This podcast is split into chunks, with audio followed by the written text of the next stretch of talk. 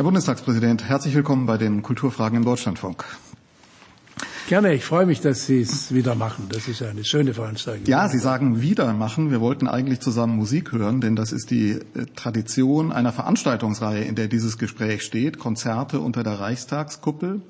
Eine Veranstaltung, zu der der Deutsche Bundestag mit dem Deutschlandfunk und dem Deutschen Sinfonieorchester, dessen Hauptgesellschafter der Deutschlandfunk ist, seit vielen Jahren zusammen einladen. Und da führen wir in den Konzertpausen Gespräche mit Mitgliedern des Deutschen Bundestages. Auch mit Ihnen haben wir an der Stelle schon ähm, gesprochen. Das kann jetzt in dieser Zeit nicht stattfinden. Alles wird anders. Alles wird digital. Sie sind der Musikliebhaber, gehen gern häufig normalerweise in Konzerten. Was fehlt Ihnen in dieser Zeit? Ja, die Konzerte. Aber Konzerte, Theater, Oper fällt mir mit am stärksten. Natürlich fällt mir auch äh, ja, mit Freunden gesellig zu sein. Baden aus Schwarzwälder sind so gerne auch abends. Aber man merkt, man merkt ja nochmal, was das genau ist. Die Musik kann man ersetzen. Die gibt's digital. Auch das Konzert, das muss man an der Stelle dazu sagen. Das Konzert hat stattgefunden in der Lobby des Bundestages. Es ist zu sehen, es ist aufgenommen, es ist auf der Homepage des Deutschen Sinfonieorchesters und des Bundestages ähm, zu sehen. Und es gibt ja wahnsinnig viel digitale Musik. Das DSU macht eine ganze Mediathek mit Hauskonzerten, Musiker im Wohnzimmer, auf ihren ja, klar, Terrassen, wir auf dem Balkon. schon immer CDs gehört und, und Platten und alles. Aber ein Konzert ist noch mal was anderes. Ein Konzert ist ja etwas, was im Grunde einmalig ist, nicht? Die Konserven, wie man früher gesagt hat, es gab ja berühmte Dirigenten, nicht? Äh, die es abgelehnt haben, Konserven zu machen, weil sie gesagt haben, nein, dieser, dieser Moment. Und es ist doch irgendwo auch ein Dialog mit Publikum. Ich habe doch im, äh, in, der, ja, in der Phase, wo der Lockdown noch nicht so streng war, äh, noch verschiedene Konzerte gehört mit reduzierter Zuhörerzahl.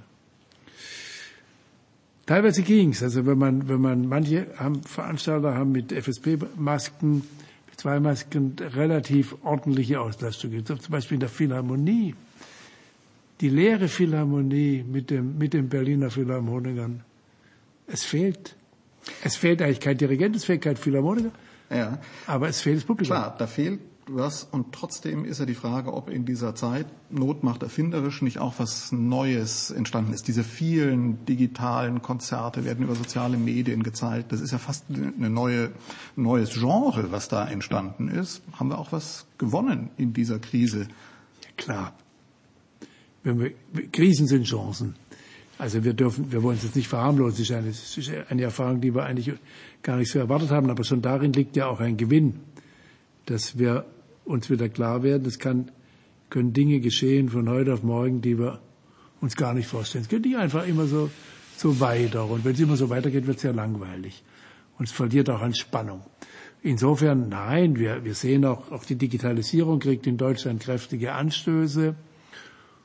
Und vieles werden wir sehr, sehr schätzen. Wir werden zum Beispiel wieder lernen, dass ein Konzert dann nochmal was anderes ist als äh, digitale Angebote. Die werden ja nicht weniger wichtig werden. Und äh, wir, werden, wir werden auch wieder sehen, dass persönliche Begegnungen nochmal was anderes sind als äh, Digital, Video, Digitalkonferenzen. Das fehlt übrigens dem, dem Politiker auch. Und den, den würde ich jetzt natürlich auch ansprechen, den Politiker, den Parlamentspräsidenten. Wie ist denn die Gewinn- und Verlustrechnung des Bundestagspräsidenten? Der Bundestag kommt zusammen. Während wir hier sprechen, wird unten im Plenum debattiert. Trotzdem ist er auch da vieles in digitale Formate migriert sozusagen. Naja gut, äh, wir haben, das war ich auch ziemlich persönlich, auch von Anfang an habe ich darauf gedrängt, dass der Bundestag als Ganzes, Ausschusssitzungen, Fraktionssitzungen, Arbeitskreise, machen wir überwiegend, haben wir auch lange Zeit per Videokonferenzen digital, sehr kreativ und vielfältig gemacht. Unsere Mitarbeiter haben da auch tolle Arbeit geleistet. Aber ich habe gesagt, das Plenum, der Bundestag als Forum der Nation, das ist nicht zu ersetzen. Deswegen haben wir ja dann komplizierte Abstandsregeln. Wir haben genau ausgemessen, so ungefähr 200 Abgeordnete gehen in den Plenarsaal. Er wirkt übrigens gar nicht so leer. Und tatsächlich ist ja die Präsenz während den Plenarsitzungen in diesem Jahr, wenn man genau zählen würde, wahrscheinlich nicht furchtbar geringer gewesen als in Zeiten, als wir keine Abstandsregeln im Bundestag einhalten mussten. Wir waren das erste Europäische Parlament und wir haben bis jetzt immer durch es durchgehalten. Nein, die eigentliche parlamentarische Arbeit findet im Plenarsaal statt. Und weil da kommt ja auch die Funktion, es geht ja nicht nur darum, Gesetze zu beschließen, sondern das Für und Wider für Gesetze in der parlamentarischen Debatte transparent zu machen. Aber oft hört man gerade von, von Bundestagsabgeordneten, die eigentliche Arbeit findet hinter den Kulissen statt, in den Ausschüssen. Da wird gearbeitet. Ja. Im Plenum geht es um Sichtbarkeit und ähm, insofern, der Bundestag hatte ja Gründe, sich sichtbar zu machen, weil er gerade in den ersten Monaten der Krise ja auch in der Kritik stand, dass er zu viel im politischen Krisenmanagement der Exekutive überlässt. Das ist auch wahr. Aber der, aber der eigentliche Punkt ist, Parlament ist natürlich viel Arbeit in allen Gremien und Gruppen und manchmal ist es was mir fast zu viel schon der Bürokratie ähnelnde Arbeit. Aber im Kern ist Parlament, äh, äh, Parlament, Parlament eben auch, ja, wenn Sie wollen, eine Bühne, in der die Vielfalt von Meinungen und Interessen, die zur Freiheit gehören, sichtbar wird und im Für und Wider repräsentativ, also reduziert auf wenige Alternativen, aber die doch immerhin sichtbar wird. Und das ist nicht nur eine Bühne in einem abwertenden Sinn, sondern nein, das ist das Forum der Nation. Aber was ist für Sie der Wert der offenen Plenardebatte, gerade am Ende dieses Jahres, das ja auch das Ende der Legislaturperiode einleitet? Das war für das Parlament eine besondere Legislaturperiode mit einer neuen Fraktion mit vielen, sagen wir mal, sehr harten, häufig unschönen Auseinandersetzungen, viele Ordnungsrufe ähm, hat es gegeben und viele würden vielleicht sagen, man hat die Erfahrung gemacht in den vielen Videokonferenzen, da lässt sich viel sachlicher debattieren, da fällt manches weg, was auf dem Streit in der offenen Bühne, in diesem Theatersaal, der das Parlament auch in einer gewissen Weise ist, was da unsachlich, persönlich verzerrend ist. Ja, aber der politische Streit auch das Unsachliche gehört zum politischen Streit, die Emotion. Äh, Politik, Parlament ist ja nicht nur ein, ein akademisches Seminar, sondern Parlament ist eine lebendige Debatte. Da geht es auch sehr lebendig menschlich zu, so wie Politik in der Demokratie, also demokratische, freiheitliche Politik, geht ja nicht ohne Kommunikation, also ohne die Vermittlung, äh, dass die Menschen irgendwie nachvollziehen, was machen wir da in, dieser Repräsent in diesem repräsentativen System. Und im Übrigen, also, ja gut, das nach der Bundestagswahl, das war, hat es ja nicht äh, der Parlament das spiegelt mit der Bevölkerung. Und so wird das Wahlergebnis, findet sich in einer neuen Fraktion wieder. Die ist äh, so, wie sie ist. Und die Menschen sehen, was sie gewählt haben. Die einen und die anderen. Und sie können es nachvollziehen. Das hat übrigens, als in den Plenardebatten ging das auch immer gut zu. Ich finde, es ist uns allen, also da meine ich jetzt auch meine Kollegen im Präsidium, wir haben es immer eng äh, darüber uns abgestimmt, dass wir auch in der Sitzungsleitung ähnlich sind. Ich habe natürlich als Präsident und als Älterer einen gewissen Respekt oder Autoritätsvorsprung habe ich manchmal so geführt. Außerdem morgens leite ich in der Regel die Sitzungen und da sind die Gemüter noch ein bisschen weniger aufgeheizt als ein Abendsitzungen. Aber wir haben es ganz gut hingekriegt und wir haben meistens auch äh, die Debatten im Rahmen gehalten. Natürlich gab es ein paar Ordnungsrufe mehr. Aber lieber Himmel, das ist auch nicht so schlimm. Äh, wir sind noch immer ein, ein ziemlich zivilisiertes Parlament. Und wenn oft gesagt wird, ja, die, der Ton der Auseinandersetzung sei härter geworden, dann ist meine Antwort darauf, das ist eine Reaktion auf die Entwicklung in der Gesellschaft. Und wenn sich eine solche gesellschaftliche Entwicklung nicht im Parlament widerspiegeln würde, dann wäre schon wieder was falsch. Jetzt haben wir viel darüber, ähm, über den Wert des persönlichen Zusammenseins äh, im Plenarsaal gesprochen. Aus den letzten Monaten, was ist Ihre Erfahrung? Was lässt sich in, in der politischen Kommunikation, beim Machen von Politik gut ins Digitale übertragen? In Videokonferenzen, in die, die Videokonferenzen, die Sie jetzt auch den ganzen Tag Die Videokonferenzen, haben. den Reiseaufwand reduzieren. Äh, viele Sitzungen werden in Videokonferenzen auch ein Stück weit konzentrierter. Aber schon eine Fraktionssitzung als ein ortsstreitiger Debatte, was man sich ein Ideal vorstellen sollte, ist in der Videokonferenz nicht. Es wird eben dann doch stärker zu einer ja, sehr durchorganisierten Veranstaltung. Also es sind zwei Unterschiede. Aber vieles, ich meine, man muss nicht zu jedem europäischen äh, Rat und Beratung immer reisen. Ich hatte eine Woche, da bin ich an sechs Wochentagen in Brüssel gewesen, aber ich habe immer äh, in, in Berlin übernachtet. Als Finanzminister, als ja, ja, ja, das war in der, auf der, in der Höhepunkt der, der Euro-Krise natürlich. Aber wir haben früher schon zum Beispiel im G7-Rahmen natürlich Telefonkonferenzen oft gehabt. Die G7-Finanzminister und Notenbankpräsidenten mussten ja oft auch in Finanzkrisen, in sich abzeichnenden Währungskrisen handlungsfähig sein. Und bis sie da Japan, die Vereinigten Staaten von Amerika und die Europäer und die Kanadier zusammen an einem Tisch hast, dann machst du halt eine Telefonkonferenz. Und das ist jetzt viel weiter. Es wird vieles auch hinterher nach Corona nicht mehr so werden, wie es vorher war. Ich hoffe übrigens, dass wir irgendwann doch einmal, auch einmal dazu kommen können, dass wir Abstimmungen auch mit äh, digitalen Systemen machen können. Das ist ja ein Thema seit, oh, das war so in Bonn, in Bonner Zeiten, als ich neues Bundestagsmitglied war, das ist, soll schon ein paar Jahre her sein. 1972, manchmal ja. muss man ja daran erinnern. War es damals schon ein Thema und wir haben es nie hingekriegt. Ich glaube, wir kriegen es in absehbarer Zeit, also in der nächsten oder übernächsten Legislaturperiode hin. Es wird dann auch mal digitale Parteitage geben können wo man auch Wahlen digital machen kann. Ihre Partei, die CDU, fängt jetzt an und Sie haben ausdrücklich, Sie haben gesagt, der Bundestagspräsident ist gefragt worden und hat gesagt, okay, kann man Ja, machen. ich habe die wissenschaftlichen Dienste überprüfen lassen, als Notlösung geht es. Ein Parteitag macht man auch besser als Präsenzparteitag, weil ja, auch da die Familie will zusammenkommen und die Parteien sind, haben auch was von der Familie bei aller Binnenrivalität. Also es wird eine andere Kombination geben, aber wir werden in vielem pragmatischer sein.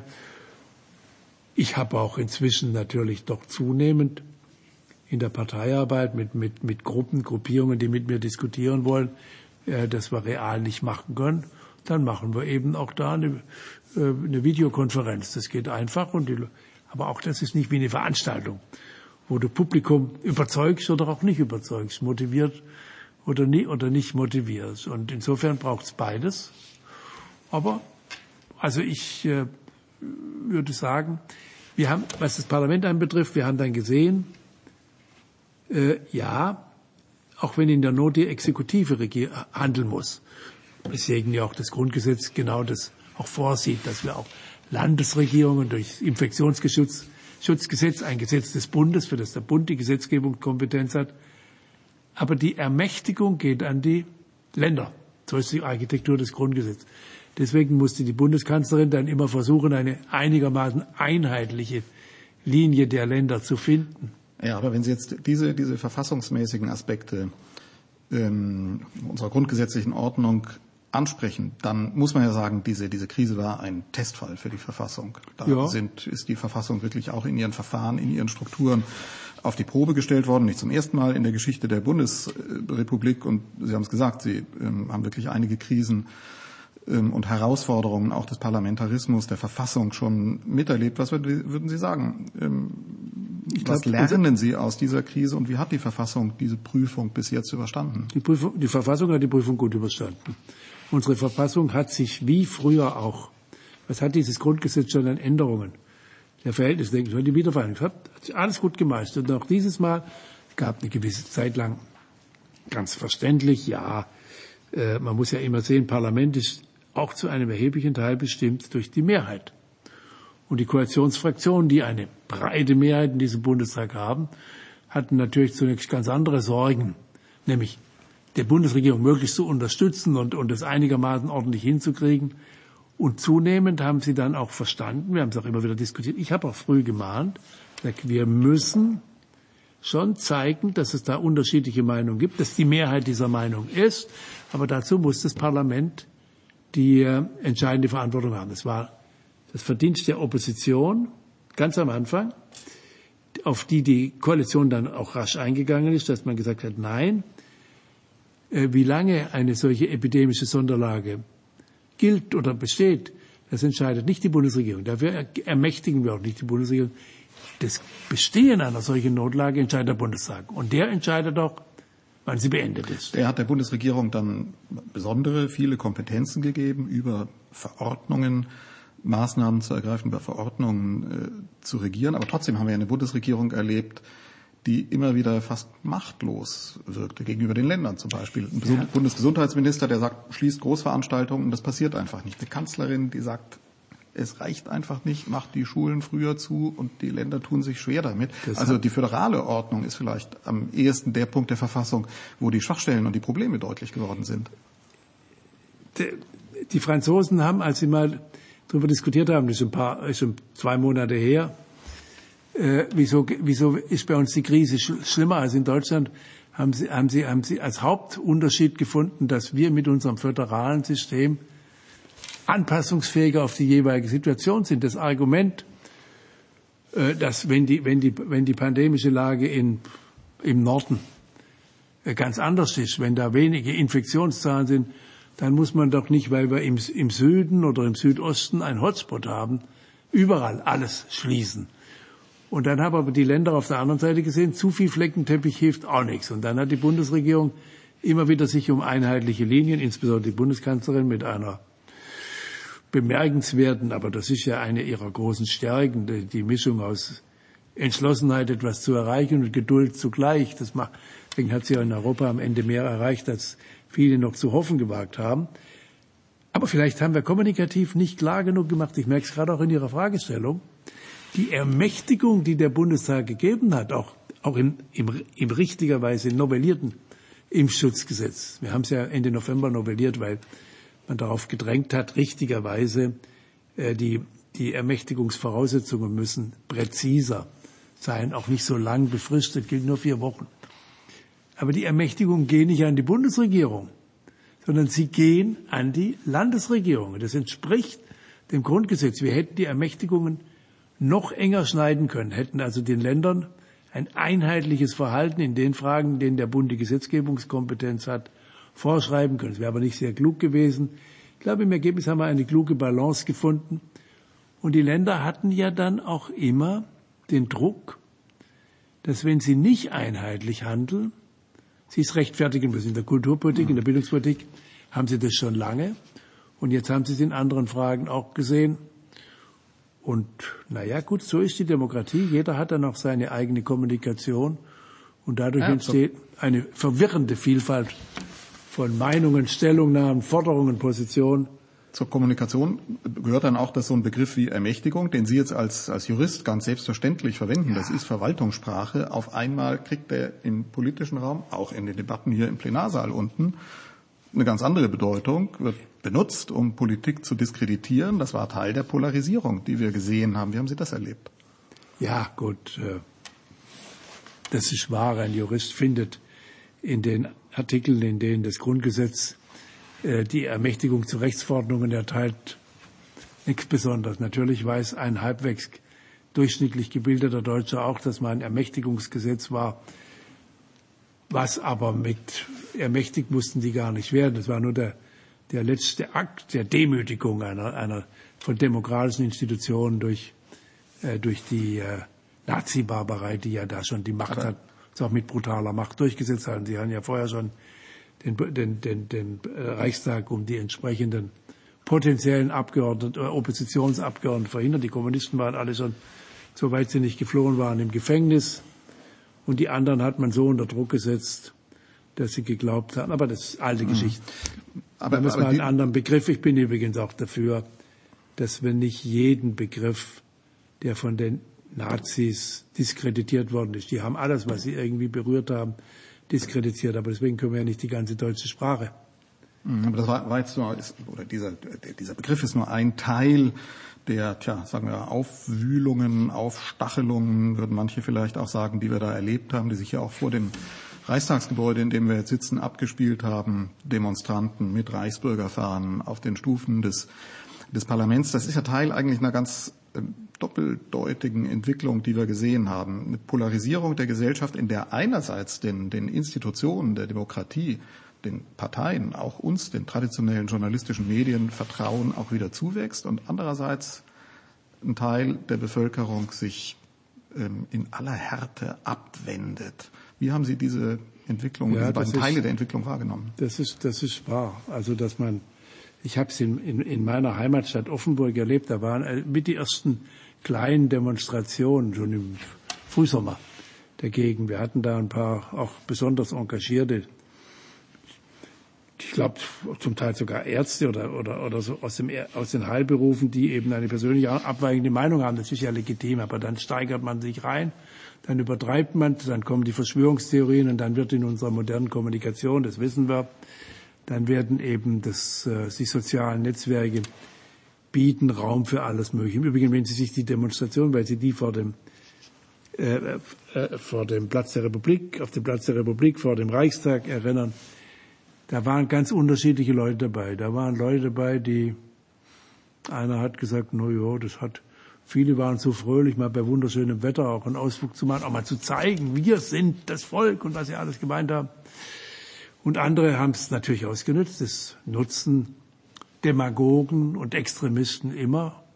Mal von links mehr, mal von rechts mehr, mal von, kann man gar nicht mehr so, äh, orientieren. Dann kommen, dann kommen alle möglichen Spinner und Verschwörungstheoretiker. Sie wissen, es gab sogar mal einen früheren parlamentarischen Staatssekretär in der Bundesregierung, der überzeugt war, 9-11, die Flugzeuge seien vom CIA in, in, in, in, äh, in das World Trade Center gesandt worden. Mhm. Gegen Spinnereien ist man nicht gefeit. Da muss man dann darauf vertrauen, dass die große Mehrheit äh, davon nicht erreichbar ist. Und das neben dem, was Sie sagen, aber ist ja auch Tatsache, dass in diesem, in diesem Jahr das Vertrauen in die Handelnden in der Politik unheimlich gestiegen ist. Die Kanzlerin persönlich hatte Anfang des Jahres nicht so hohe Werte. Das Vertrauen in die Arbeit der Regierung war vergleichsweise miserabel. Aber alle, die dann handeln mussten, zum Beispiel der Landrat von Heinsberg, der hatte diese Skitouristen aus Ischgl, die dann noch Karneval gefeiert haben. Deswegen war er der erste Hotspot. Der hat bei der Kommunalwahl im September oder wann die war, von allen Kandidaten im ganzen Land die höchste Stimmenzahl erzielt. Und alle, die handeln, auch in den Ländern, auch Kommunalpolitiker, Kommunalpolitiker können ja viel tun. Wir sehen es in einzelnen Städten immer wieder, wenn sie sich darum kümmern, was in ihren Altenheim oder wie sie es organisieren, was sie machen, die haben Vertrauen gewonnen. Das heißt, das Vertrauen in die Fähigkeiten des freiheitlichen Rechtsstaats ist eigentlich gestiegen. muss man schon wieder aufpassen, dass die Erwartungen nicht überhöht sind. Deswegen war ja immer das wichtigste Kriterium für die Politik, dass man gesagt hat, wir dürfen nicht die Kontroll, äh, wir dürfen keinen Kontrollverlust haben. Wenn, die, wenn wir in den Krankenhäusern nicht mehr jedem Menschen eine menschenwürdige Pflege, wenn er sie braucht, oder medizinische Versorgung gewährleisten können, wenn wir in Lagen kommen, wie wir die Bilder von Bergamo im, im März des Jahres oder wann es war gesehen haben, oder wenn wir in die Triage-Debatte ernsthaft reinkommen, dann sind wir in der Gefahr, dass wir einen Kontrollverlust haben. Deswegen war ja immer dieser Inzidenzwert. Wie lange können die Gesundheitsverwaltung und wer immer ein bisschen nachverfolgen, dass man es noch unter Kontrolle hält oder gerät es außer Kontrolle und Kontrollverlust ist das eigentlich Gefährliche für die freiheitliche Demokratie. Dann haben es die Populisten und die, aus Populismus wächst dann irgendwann eine Diktatur. Das ist jedenfalls die geschichtliche Erfahrung leicht und das haben wir vermieden und das werden wir weiter vermeiden. Mhm. Trotz dieser Beobachtungen, die Sie jetzt äh, gegen Ende unseres Gespräches geschildert haben, Verfassung hat sich bewährt. Der liberalen Demokratie und ihren Institutionen ist auch Vertrauen wieder zugewachsen. Ähm, trotzdem, und das fand ich interessant, ähm, finden Sie Gefallen an einer Idee, die ein ganz neues Element, muss man glaube ich sagen, in die Verfassung bringen würde, nämlich Bürgerräte. Das ist ein Experiment, ein Versuch, der immer mehr auch in Deutschland gewagt wird, nämlich durch, korrigieren Sie mich, wenn ich es falsch schildere, durch Losverfahren Bürger auszulosen, die diskutieren, Entscheidungen vorbereiten, Empfehlungen für Parlamente entwickeln, vielleicht auch selber Entscheidungen treffen. In anderen Ländern gibt es das schon, Frankreich, Irland, Island hat damit Erfahrungen. Ähm, gemacht. Was findet der Präsident des Deutschen Bundestages, der am Anfang gesagt hat, ich glaube, Sie haben gesagt, der Bundestag ist das Forum oder Plenum, haben Sie, glaube ich, ja, gesagt, Forum der, äh, der Nation. Ja. Ähm, daran interessant, da nochmal eine neue Art von Plenum oder Forum zu schaffen. Naja, weil, weil alle solche Institutionen ja nur dann auch in der Zukunft bestandskräftig, funktionsfähig bleiben, also Parlament als Forum der Nation, wenn sie eben auch erkennen, dass sich die Dinge, für die sie Forum sind, die Gesellschaft verändern, weiterentwickeln. Wir haben ja in den letzten Jahren vor der Pandemie gesehen, dass vielerorts das Interesse in vielen Gruppen an der Politik, wie wir sie im Bundestag treiben, schwindet. Wahlergebeteiligungen sind zum Teil sehr niedrig beklagenswert. Wir haben keine gemeinsame Kommunikation mehr durch die Vielfalt der Medien. Das ist äh, Deutschlandfunk äh, wird von anderen verfolgt als äh, in, den, als in den sozialen Netzwerken die Debatten. Und da muss man ja immer wieder überlegen, was kann man zusätzlich tun? Und dann in der Tat andere Länder, die Iren haben ganz schwierige Debatten äh, mit diesem Prinzip gemacht, dass sie gesagt haben, okay, wir wählen mal nach Zufallsprinzip Menschen aus, wenn die dann bereit sind, die müssen ja alle auch bereit sein, sind zwei Stufen, äh, sich ein paar Wochenende einem bestimmten Frage zu widmen. Das ist der Unterschied zu Meinungsumfragen. Man könnte zu allem jederzeit Meinungsumfragen machen. Meinungsumfragen sind auch wichtig, sind auch wichtige Erkenntnisquellen, aber sie sind unglaublich volatil. Die Bürgerräte, das ist das, was mich fasziniert. Das sind Menschen, die bereit sind, sich mit einem Thema mal intensiver zu befassen. Drei Wochenende war der Versuch, haben die, waren die Menschen intensiv diskutiert. Und wenn wir das jetzt machen, dass sie dann auch mit Sachverständigen diskutieren, dann machen sie ja auf Zeit arbeiten im Prinzip wie Parlamentarier, die ja auch auf Zeit gewählt sind, repräsentativ, also im Grunde nicht zufällig, sie bewerben sich darum, aber es soll ja auch so sein. Aber weil sie darauf beruht das Prinzip, sie, sie bewerben sich, um sich ganz intensiv im Rahmen ihres Mandats um die richtigen Entscheidungen zu bemühen, im, im Streit mit anderen, in der Diskussion, der Erkenntnis, mit der Arbeit. Und diese, und diese Bürgerräte machen das für ein Problem oder auch für mehrere.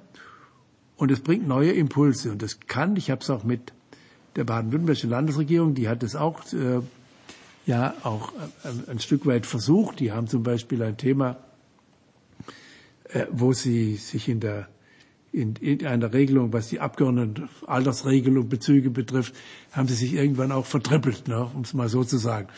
Und da sie nicht mehr rauskamen, haben sie dann auch so ein, so ein Gremium beauftragt. Die haben auch im Staatsministerium dafür eine spezielle Staatsrätin, Frau Erler, mit der habe ich ein paar Mal mich getroffen. Und ich finde es interessant, nicht um die Parlament, das Parlament abzuschaffen, sondern um das Parlament zu stärken. Mhm. Und deswegen haben wir auch im Parlament die Fraktionen vereinbart, eine Fraktion, die immer sich ein bisschen beiseite steht. Aber wir haben schon das Prinzip, also wenn äh, von den sechs Fraktionen fünf einigermaßen äh, sich einig sind, dann wird eine sechste, das nehmen wir immer ernst, aber wir lassen nicht blockieren. Und dann haben wir gesagt, okay, jetzt gehen wir mal, jetzt machen wir mal einen Schritt weiter und äh, machen mal einen Versuch. Dann war es ein bisschen, das ist alles bei uns kompliziert, muss dann auch nach den Regeln des Vergaberechts und so weiter. Aber der Grundgedanke ist, lass uns doch wirklich suchen, was, wie können wir besser werden, auch in der Nutzung für unsere Öffentlichkeitsarbeit, um den Parlamentarismus zu stärken. Nicht um ihn abzuschaffen, sondern um ihn zu stärken. Ist übrigens interessant, durch die Bemerkung machen darf, bei dem Parteitag, den die Grünen vor kurzem digital gemacht haben, habe ich zu meiner Freude gesehen, dass Herr Trittin, das hätte ich gar nicht äh, so von ihm vermutet aus früheren Zeiten, mit großem Engagement für den Erhalt der repräsentativen Demokratie gestritten hat. Mhm. Die, diese Idee von, von Bürgerräten oder solchen Verfahren, von Entscheidungsgremien, ähm, ist von einem niederländischen Historiker, Publizisten David van Reybrouck mal beschrieben worden in einem Buch, der gesagt hat, das Gute daran ist, da kommen Leute zusammen. Letztlich, die müssen dann nicht durch die Mühle der Politik gehen. Die müssen sich nicht von diesen ganzen verzerrenden Debatten in Parteien, von Wahlkämpfen beirren lassen und dann kommt da mehr Vernunft dabei raus. Das Buch von David van Reybrouck, sehr interessantes Buch, heißt Gegen Wahlen. Und jetzt stehen wir ja vor einem Wahlkampfjahr. Wie schauen Sie vor dem Hintergrund dessen, was Sie gerade geschildert haben, auf das kommende Jahr, auf dieses Wahljahr 2021, in dem ja auch Sie nochmal antreten werden? Nein, ich, ich bin nicht der Meinung dieses niederländischen Autors, mit allem Respekt, weil ich glaube, wenn man eben diesen Teil der, des demokratischen Lebens, nämlich dass man um Mehrheiten kämpfen muss, also auch um darum gewählt zu werden und in der Wahl eine Mehrheit zu kriegen, wenn man das als überflüssig oder lästig ansieht, dann ist man schon auf der falschen Ebene. Es ist ja keine Kleinigkeit, dass wir in unserem freiheitlichen Rechtsstaat uns verpflichten, dass wir Entscheidungen der Mehrheit für den Augenblick akzeptieren. Wenn das nicht mehr funktioniert, wenn ein amerikanischer Präsident nicht respektieren will, dass die Mehrheit anders entschieden hat, dann wird die Demokratie, gut, die kriegen das hin, aber wird die Demokratie gerät sie in Gefahr. Und deswegen glaube ich, ist es wichtig, dass wir sagen, nein, Demokratien sind nicht etwas Lästiges, äh, sind nicht Lästiges in der Demokratie, sondern der Normalfall. Das gehört dazu, darum muss man kämpfen. Aber um diesen repräsentativen Prozess bei einer völlig veränderten äh, Öffentlichkeit im Sinne des repräsentativen Prinzips zu stärken, glaube ich, dass das eine interessante Ergänzung sein kann. Und so ist mein Verständnis bei diesem Bürgerrat. Herr Schäuble, dann schauen wir sehr gespannt auf dieses Wahljahr 2021. Beginnt mit Wahlen in Ihrer eigenen Partei, dann Landtagswahlen in Ihrem Heimatland, dann die Bundestagswahl. Und wenn Sie dann wieder einziehen, dann werden Sie in der nächsten Wahlperiode mehr als 50 Jahre im Bundestag gesessen haben. Ich wünsche Ihnen jetzt zunächst für die Weihnachtsfeiertage alles Gute. Danke. Herzlichen Dank. Das wünsche ich Ihnen auch.